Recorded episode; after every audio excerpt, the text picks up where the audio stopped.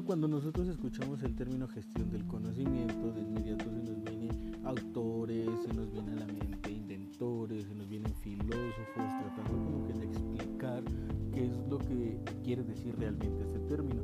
Pero cuando nos enfocamos un poquito más a la parte empresarial, nosotros o la gran mayoría de las personas comprendemos que quizás puede relacionarse a datos, a inventos, a factores, a producción, procesos. Pero realmente, ¿qué es la gestión del conocimiento? Y más eh, enfocado en este caso a las empresas. Pero vámonos un poquito a diversos autores, en este caso como Michael Sarvari, autor de Kenogren, McNamara and Competition in the Consulting Industry. Del arte de valor crear es el arte de crear valor con los activos intangibles de una organización. Eh, o sea, él, este autor lo define más como eh, crea valor crea realmente eh, algo que te pueda dar, que te pueda retribuir con algo intangible. Realmente lo podemos dar como con la capacidad que en este caso pueden tener todas las personas o simplemente con los datos para poder aprovecharlos y optimizar todos estos recursos. Vámonos a otro autor. Según Peter Drucker y Germán Overdosola, en el artículo Harvard Business Review, Gestión del Conocimiento, dice o hace referencia al proceso sistemático de detectar, seleccionar, organizar, filtrar, representar y usar la información por parte de los participantes de la empresa con el objetivo de explotar cooperativamente el recurso de conocimiento basado en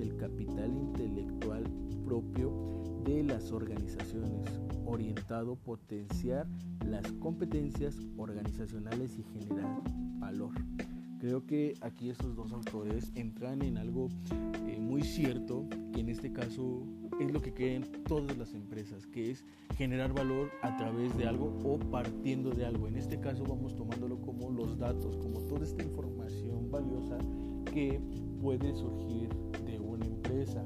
Eh, tomemos en consideración que existen lo que son información, miles, miles, miles de información, pero realmente toda la información o todos los datos tienen valor.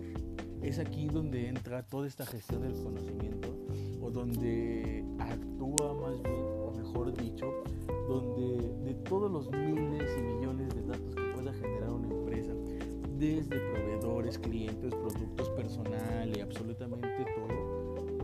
la misma empresa tiene que tener la capacidad, en este caso ciertos departamentos, de poder analizar y evaluar y seleccionar toda esta, bueno, todos estos datos y convertirlos en información. Para que para que toda esta información una vez ya procesada pueda darle valor en este caso a la empresa. Llamémosla en datos en clientes donde la información ya una vez procesada nos va a generar o quizás nos va a retribuir ventas nos va a poder retribuir a un mejor proveedor quizás nos puede retribuir a un eh, mejor procedimiento, un mejor proceso de cómo realizar algún producto. Y todo esto en que se convierte, se convierte en conocimiento adquirido, que el cual puede ser potenciado ya, eh, digamos, para esta empresa. Y aquí es donde ya va a poder generar valor.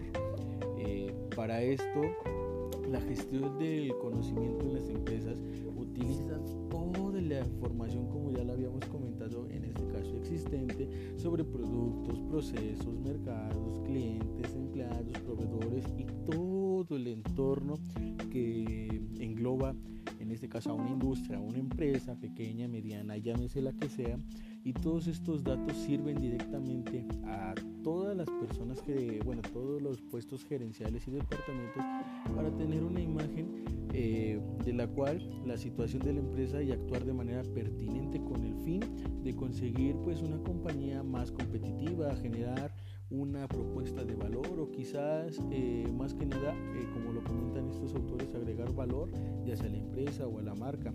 Pero digámoslo, en concreto la gestión del conocimiento en las empresas reporta a las organizaciones directamente, pues agiliza y optimiza la transferencia del conocimiento generado por la compañía. Y bueno, ya si nos vamos un poquito más a, lo que nos interesa, que en este caso pues es la mercadotecnia. Eh, recordemos que la mercadotecnia departamento, un área que realmente es tan enriquecedor que puede abarcar demasiadas áreas, no nada más al área de ventas, no nada más al área, en este caso, de compras, desde la gestión del producto, desde innovar, desarrollar, cómo lo podemos vender, eh, conseguir los insumos para la materia prima. Entonces, eh, bueno, en cuestión de la mercadotecnia, ¿cómo nos ayuda la gestión?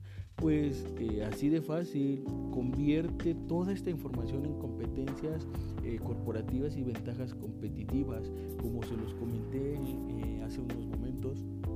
Pues lo que nosotros queremos agregar valor y lo podemos hacer a través de análisis, estrategias, objetivos, planteamiento, bueno, en este caso objetivos, para poder generar una ventaja competitiva, en este caso pues con nuestros principales y así.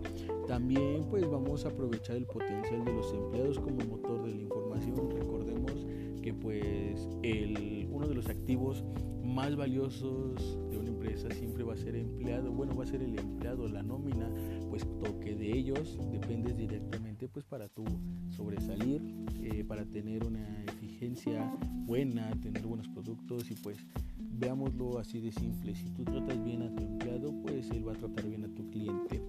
Y también este, pues así de, así de simple, eh, podemos identificar nuevas estrategias de experiencia, experimentación y solución a los problemas, que es pues a lo que nosotros como mercadólogos eh, nos vamos a dedicar o nos dedicamos en, algún, en algunos casos pues a la solución de problemas. El día de mañana en una empresa simplemente llegan y nos van a decir, ¿sabes qué? fulanito de tal, eh, encargado del departamento, tenemos este problema, ¿qué vamos a hacer? El día de mañana, ¿sabes qué? Las ventas se desplomaron un 2%, ¿qué vamos a hacer?